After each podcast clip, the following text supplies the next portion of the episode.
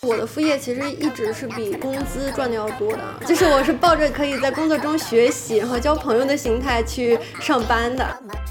因为我是觉得让别人付钱这个事情是很有难度的，但是如果说我可以让很多人为我付钱，我觉得我就是挑战成功。电商是一个你看上去可以想的很简单的一件事儿，嗯，但是实际做起来是一个很复杂的，就它里面的门道很多，嗯，然后它还需要一些魄力。就算就是你知道这个事情是怎么运营的，但是呢，不是说每个人去干同一件事他都可以成功。我就感觉就是 Coffee Chat 一百场，就像我一个原始数据的积累。不要指望在 Coffee Chat 遇到有一个人可以如有神助。对对对，要自己亲自去学的。损失一点是你做生意中必经之路，必经之路，你是不可能说一点钱都不损失的。嗯。加拿大你非常的容易进来，比如说签证啊，或者是移民政策非常的宽松，但是其实生活是，嗯，处处都是挑战的。Hello，大家欢迎回到解放日记，我是小何。在温哥华的你有副业吗？那些只工作不上班的年轻人都在做什么呢？今天让我们一起用年轻人的创业方式打开温哥华。那今天的嘉宾是打过几年工、开过实体店、组织过一百场 coffee chat、不断尝试创业点子，现在跨境电商副业转正的搞钱女孩妮蔻。欢迎妮蔻。Hello，大家好，我是妮蔻。可以稍微先简单的介绍一下你的副业是做什么的吗？我的副业其实是做 Shopify 的跨境电商独立站，具体产品可能不能过多的透露，但是我的品类可能是偏向啊小礼品啊小商品，就是女生受众比较多的这种品类。你属于早期出海跨境电商的那种？对，那会儿好像身边没有人做这个，就是一八一九年的时候，然后嗯，到疫情二二年、二一年的时候，感觉身边很多人都在聊这个了。是的。所以能透露一下你大概一个月的营收有多少吗？就是比程序员挣的还要多一点 哦，真的？比加拿大的程序员可能会多一点。就是如果是只是 revenue 的话，加那程序员已经是打工人里面差不多天花板了耶。对，但是我还是要刨掉，比如说打广告的开销，然后还有一些比如说物流的开销，这些刨掉，可能就是至少一半。我其实还蛮幸运的。因为我大学学的是 marketing，然后我大学毕业的工作也都是跟 marketing 相关的。然后呢，marketing 我觉得增长最快的其实就是在我刚开始工作的那几年，整个广告投放这个行业是处于刚刚把 to B 的业务逐渐转化成 to C 的这么一个状态。就比如说以前 Google Ads、Facebook Ads，然后 TikTok Ads 这些其实都是需要就是 agency 或者是你的代理，那你才会比较好去接触。到这些投放的这些功能或者是入口，但是呢，这两年因为电商兴起，所以只要你在做 content creation 或者你在开网店，其实都比较好接触到就是付费流量投放这个事情。所以我刚入行的时候就非常幸运，就是正好是在这个行业里面，然后我的客户很多也是做电商的，所以我算是很早期去接触到跨境电商这个概念的人。所以后面就是不在这个公司做了之后，我也是嗯直接尝试了自己去做跨境电商。那你从自己去做跨境电商到辞掉主业，就是完全做这个电商，花了多久？四年，四年，差不多四年的时间。我疫情期间有两份工作，第一份工作呢是在一个北美某知名外卖公司。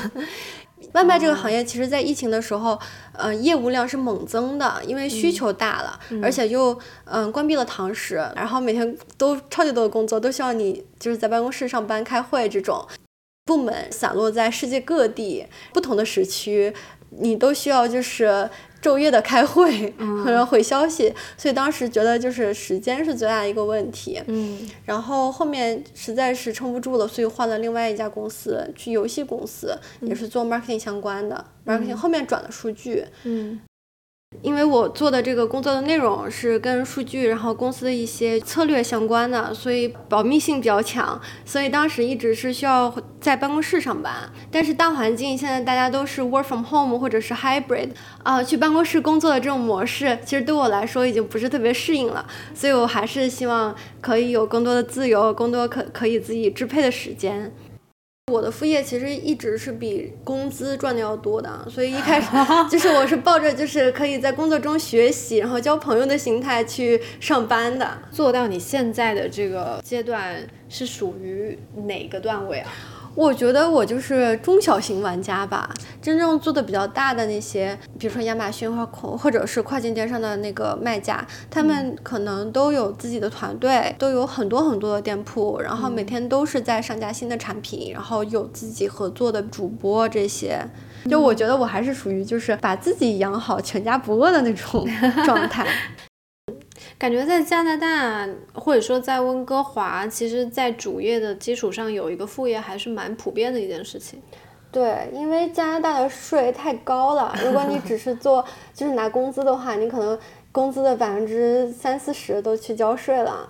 那其实扣掉了你生活的一些呃固定成本之后，可能自己可以消费的并不是很多。比如说昨天我想。就是吃楼下的一家中餐的炒面，竟然要十九块八，就是这一份炒面要一百块钱人民币，你敢想吗？就是真的是离谱。就有的时候我也会跟我队友聊天，如果说我们没有那么高的收入，我们是如何能在温哥华就是生活下去？就是什么时候才可以买自己的房子？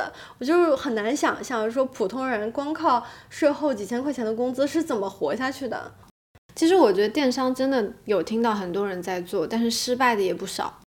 一些比较急功近利的人，第一个想的都是做电商，这种反而可能成功的人不是很多。电商是一个你看上去可以想的很简单的一件事儿，嗯，但是实际做起来是一个很复杂的，就它里面的门道很多，嗯，然后它还需要一些魄力，因为就算就是你知道这个事情是怎么运营的，但是呢。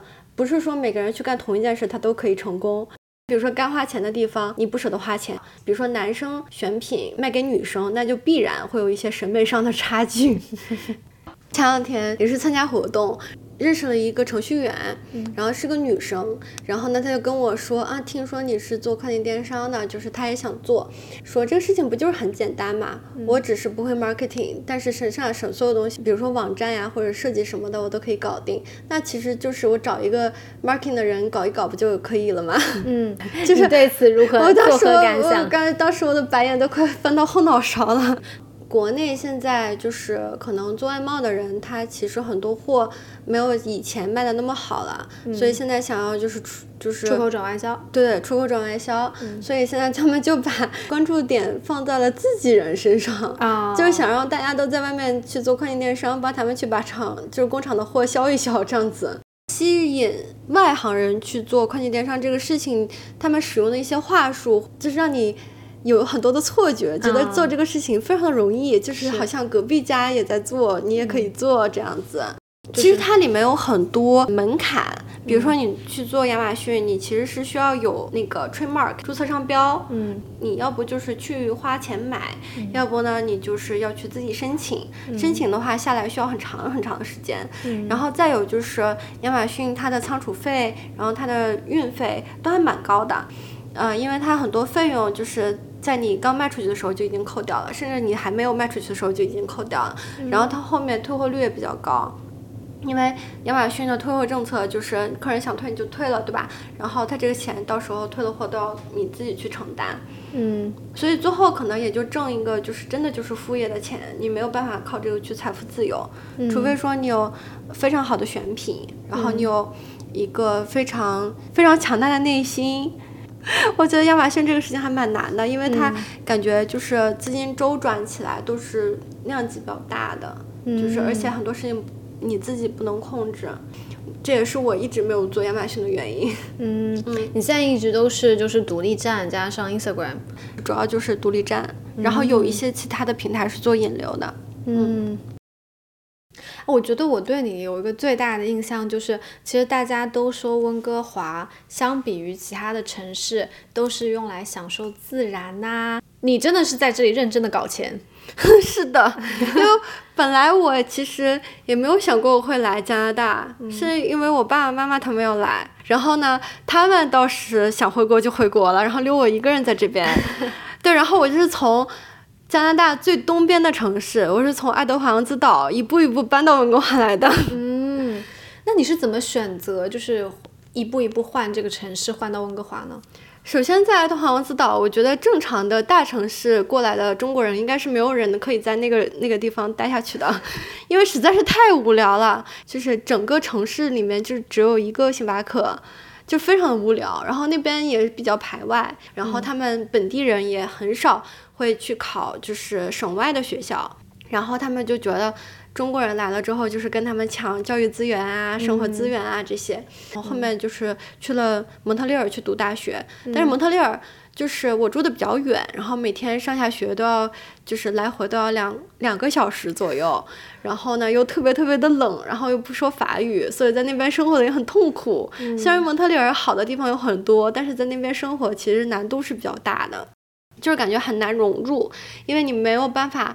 去说本地人都说的法语，那你始终没有办法跟他们有非常深入的交流，就好像你永远都在这个地方旅游一样，只是个过客。所以后面去温哥华旅游完之后，觉得温哥华很好，因为它天气呀，然后包括就是亚洲人的比例也非常的高，就觉得很适合自己，感觉就是哇，突然找到家了的感觉。所以搬过来之后有符合你的期望吗？其实一开始是比较符合期望的，嗯，我想做一些新的事情，但是又没有任何的概念，没有什么方向，就感觉就是 Coffee Chat 一百场就像我一个原始数据的积累。这个过程中其实有很多想法，比如说去开一个自己的 agency，因为我发了就是我创业的故事之后，其实有很多。嗯，也在创业的人，他是想跟我去咨询的，然后咨询完之后，想让我去帮他们做 marketing，或者是帮他们做投放，或者是运营这样的工作。但是后面发现，嗯，当乙方真的是挺难的。我确实是不适合当乙方，尤其是当你已经在做甲方的工作的时候，你是很难切换成就是那种服务的模式的。服务的模式，对对对，你说的很对。第二个呢是，其实，在 Coffee Chat 的时候认识了很多，就是也在做副业的朋友，然后他们很多是做艺术相关的，比如说他们是做陶瓷的，或者是做嗯编织的、画画的、插画的，然后很多他们是嗯喜欢搞艺术方面的这些副业的。呃，我当时有一个想法，就是因为我比较擅长在网上销售这些产品，然后他们作为艺术爱好者，其实对于销售和 marketing 这一块其实是比较陌生的，所以我当时的想法就是说我可以开一个网店，然后是帮这些艺术家朋友们去把他们的商品卖到全国，就是或者世界各地。但是其中最大一个问题就是艺术品或者是手工艺品，它们的质量是不稳定的，然后它们的产量也非常的不稳定，因为毕竟艺术家要手工去做的话，它不是工厂，它没有办法就是说量产量产，对，而且它的价格可能也会比较高，所以这个这个想法当时也是搁置了，嗯。嗯，然后呃办了很多场 coffee chat 之后，觉得一对一这样见面聊，其实效率不是很高，所以就开始就是组织活动，对，开始组织活动，然后带有主题的这种，可能就是从以前嗯少量的时候是六七个人一起呃聊天，然后变到十变到十几个人，然后最后我们做的最大的一场活动有八十个人去听，对，是关于也是讲艺术的一个就是 panel talk。后面开始做活动了之后呢，觉得效率确实是上去了。然后因为是有主题性的，所以有 speaker，然后有观众，信息更加丰富，然然后也更加的深度了。然后认识到的人也会更加靠谱一些。所以当时还有一个创业的想法，就是说我想搞一个专门做活动的这么一个公司。后来发现活动其实不怎么赚钱。对，办活动真的不赚钱，除非是你可以拿一些推广、一些赞助，可能会还会有一些流水。但如果你只是靠卖票的话，就只能 cover 你的成本，所以最后你只是赚一个辛苦钱，可能后面剩下那几块钱都要去交手续费什么的。所以后面还是觉得这个想法不是很能落地。我发现你在整个过程中，你你真的不断在迭代，哎，对，不断在想从哪里可以搞钱。那你觉得温哥华整体的行呃整体的环境适合创业吗？其实我是觉得它，嗯，嗯，不太适合，因为他的生活，因为他生活成本太高了。如果说你要做跨境电商，你可能会有一个，你需要仓库，你需要囤货，你需要物流，然后等等等等等，这些都在温哥华非常非常的贵。对对，然后呃，如果说你去蒙特利尔，蒙特利尔房租非常的低，但是呢，你又不会讲法语，所以就变得 非常的困难。其次，温哥华是处于一个非常尴尬的地方。它虽然是在北美，但是它又不是美国。说北美就是加拿大啦。对，你在加拿大，你离美国很近，但是你做加拿大的生意的话，其实是成本更高的。嗯，投入产出比比较高的市场还是在美国。但是呢，如果说你主要是做美国的生意，那你为什么还要在加拿大呢？就非常的奇怪。总之就是加拿大，你非常的容易进来，比如说签证啊，或者是移民政策非常的宽松。但是其实生活是，嗯，处处都是挑战的。嗯，在这样的环境下面，你怎么就是继续坚持创业下去呢？因为我是觉得让别人付钱这个事情是很有难度的。但是如果说我可以让很多人为我付钱，我觉得我就是 挑战成功，它是一个乐趣。大学毕业之后呢，还干过实体店，就我在温哥华，对我在温哥华开过实体店，然后在开了什么实体店呢？甜品，然后非常惨淡的收场，因为也是租金太高了，因为当趟的那个呃非常小的一个店面，大概就就是不到一百平吧，但是是靠近天车站的一个地方，然后它就要两万加币一个月的房租，就非常离谱。员工他有最低工资，他又不像美国，他最低工资可能非常可能非常少。然后这边呢，就是员工他最低工资可能就是十四五刀一个小时了。嗯，现在十七了。对，现在十七了。当年是还是十四、十五这样。你如果按照最低工资去招，还不一定招得到。嗯。因为甜品它是需要一些就是 cooking skill。嗯，对。对你需要，比如说去和面呀，去混那个面糊啊，你需要看得懂 recipe，你还不是简单。就是三明治店加一加这样子，你还需要去稍微做一下饭，嗯，所以这个时候就很难招人，然后成本也很高，然后再有就是做甜品的话，你需要花很多的钱在真材实料的食材上，因为你需要米面，嗯，牛奶、鸡蛋，然后水果，新鲜水果还不能用那种假的 科技与狠活，这些在加拿大的成本都很高。对，所以租金，然后人工加上食材成本，就是全部都加起来之后，它其实是已经超出了就是这个店能带来的所有的 revenue，所以就是亏本的一个生意。你做了多久？坚持了不到两年吧。哦，那也很久哎，其实，就它是其实也是个 long story。其实我一开始只是一个非常小的小小小的小股东，但是后面其他的股东都坚持不住了，都退股了，就只剩我了。哦，所以我是不得不帮他们擦屁股。哦，但其实你参与创业的经验还是蛮多的，就除了电商之外，你也参加过实体的，然后对于怎么开始怎么结束，非常的了解。嗯，就算失败了，就是它是一件好事儿，就是你可以早一点知道这个事情行不通。嗯，然后如果就算损失，你只要不出一些刑事责任，那只是一个民事责任。只要是民事责任，它只要需要通过钱就可以解决，那都不是一个非常严重的事情。嗯嗯，那你怎么面对损失？损失钱嘛，过眼云烟，钱。只是可以让你生活中体验的一个叫什么游戏币啊？你这个你这想法我很喜欢。损失一点是你做生意中必经之路，必经之路，你是不可能说一点钱都不损失的。嗯，我觉得可能是跟成长环境有关系，因为我家基本上。除了我的老姨老姨父，就没有人上班。我家里也很支持，就没有什么人会去质疑，或者是在你失败的时候去嘲笑你，都觉得嗯，这不是很正常吗？就很坚信我就是要当老板的。哎，那你理想的生活状态是怎么样的？我是希望有一天我可以做到，就是想出去旅游就出去旅游，可以在世界各地工作这样。嗯，现在达成多少啊？现在达成百分之三十了吧？可以短暂的走开一下。啊。然后毕竟现在还没有一个人可以完全替代我的工作。对。然后我现在下一步其实想的就是怎么样才可以让自己抽身，把现在已有的这个生意变成一个被动收入。嗯嗯，因为就是如果说没有被动收入的话，那我就永远不可以财富自由。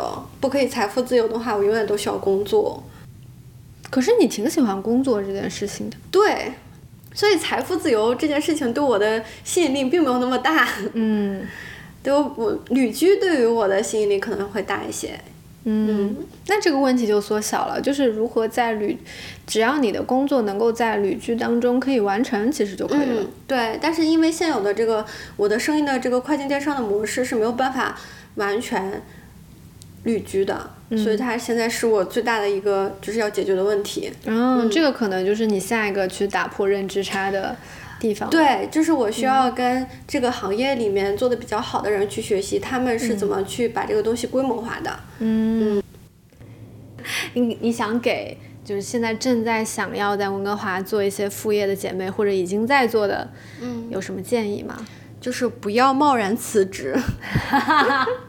我也是，我也想说。对对对，我觉得我身边就是有人就是有了创业的想法之后就辞职了，然后其实他后面创业的那个就是进展并没有说非常的理想。现在大环境不是很好，到处都在 lay off，想找到一个跟之前一样待遇的工作已经非常非常难了。嗯，就是你在没有一个稳定的经济收入的情况下，嗯，其实想的东西跟压力程度都是不一样的。对，完全不一样。当你辞职之后，你就知道这个社会有多么的现实，有多么的骨感。是的，对。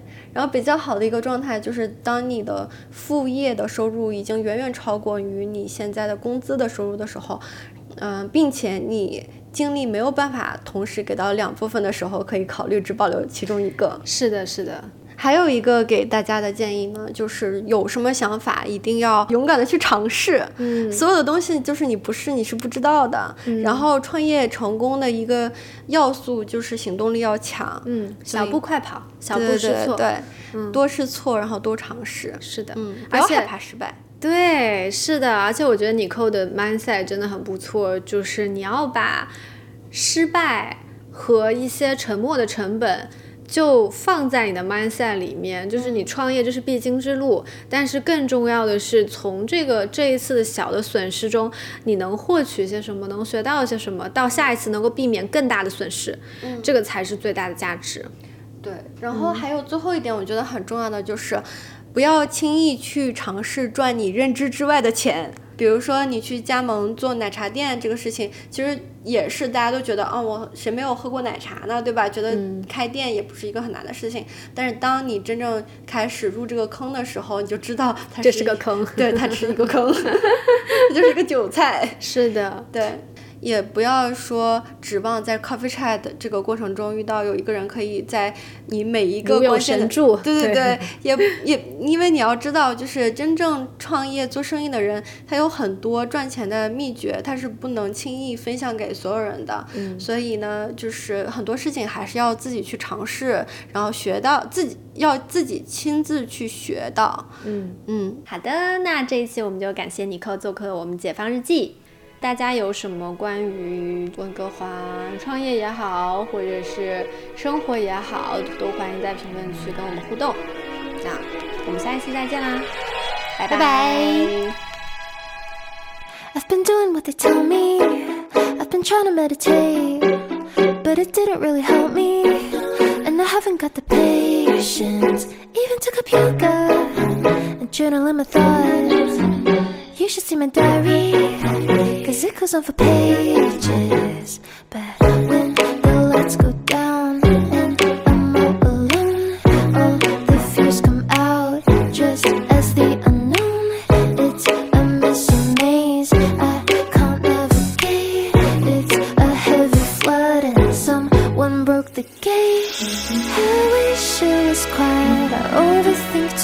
much. Yeah, I'm Rapunzel stuck inside my head. No peace in my mind. It goes on and on. Wish I could turn it off and it would shut up.